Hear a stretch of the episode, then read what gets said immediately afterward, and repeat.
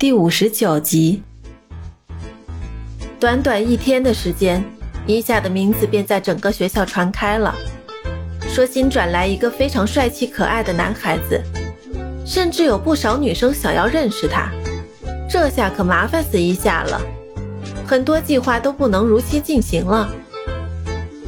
下课之后，只要一走到走廊，众多女生就像见到明星一样围堵住他，有要合影的。有要拥抱的，最好笑的是，还有人要求要签名。这是一个什么学校呀？怎么这么另类？好在自己曾经扮演过不同的身份，这次扮演学生也驾驭得炉火纯青。中午放学，几个男生骑着摩托来接小萌，小萌坐了上去，伊夏上前拦住：“去哪里？你让开，管好你自己得了。”小萌的冷言让伊夏感觉很难接近。伊夏在学校的时间不会很久，眼下的事必须尽快解决。你不可以这么任性下去。我爸都管不了我，你算老几？让开！摩托车绕过伊夏开走了，这比预期要复杂得多。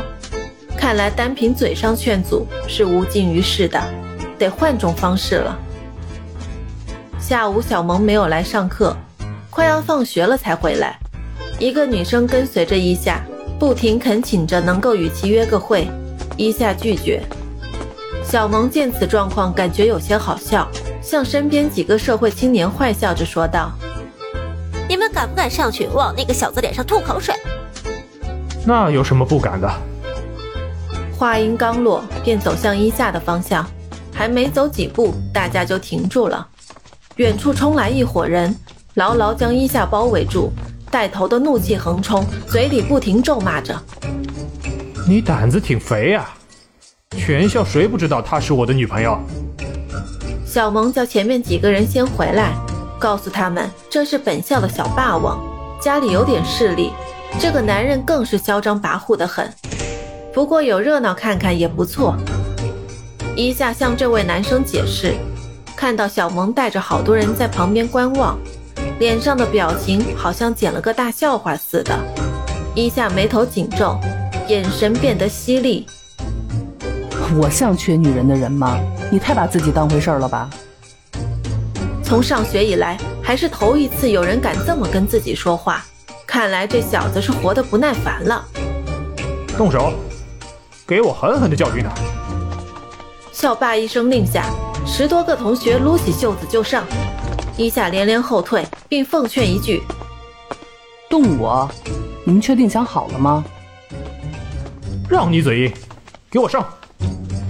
其中一个男生最先冲了上来，凭借着秀秀教过自己的几招防身术，轻轻松松将前来袭击自己的男生摔倒。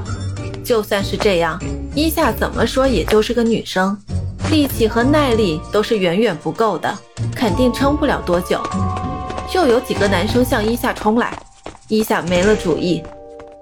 他真的不怕死吗？小萌看到伊夏一个瘦弱的男生，面对十几个一米八左右练体育的大小伙，表现的却是没有丝毫畏惧。小萌产生了一种奇怪的念头：这小子不是不怕死，是不知好歹，不知天高地厚，不知……够了。小萌向身边满嘴跑火车的男生叫道：“换成你们任何一个人，现在都应该下跪了吧？”此言一出，身边再无人敢说话。小萌本身胆子就很大，从来不怕事。看来这个伊夏在这方面和自己还挺像的。伊夏一边躲闪，一边招架，一个还可以勉强应付，不可以让两个以上的男生接触到自己。此时的伊夏汗水已经下来了，眼看着力气就要耗尽了。敢动我们家大少爷，胆子够肥的！